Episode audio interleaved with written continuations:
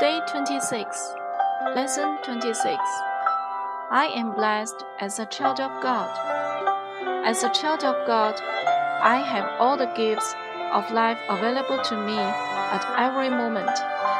The gifts of joy, peace, love, prosperity, abundance, power, and choice are mine. They are already in my life. As I acknowledge and recognize these gifts, they manifest more frequently and abundantly. My blessings are infinite, and my life is filled with peace and absolutely effortless prosperity. I am blessed as a child of God. Recommended reading A Problem with Man. Assignment for day 26. Bless people, either silently or aloud, all day long. Say, God bless you to everyone and mean it. Affirmation I have the peace of God. Remember to keep your word today. 第二十六天，第二十六课。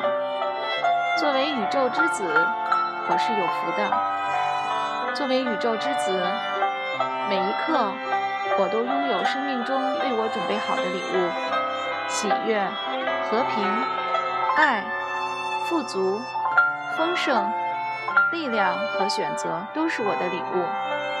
他们已经在我的生命之中。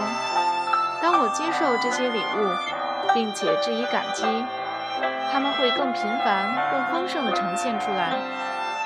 我的祝福是无限的，我的生命充满了和平与绝对轻而易举的富足。作为宇宙之子，我是有福的。导读文章：与男人相处的问题。今日功课：一整天祝福所有人。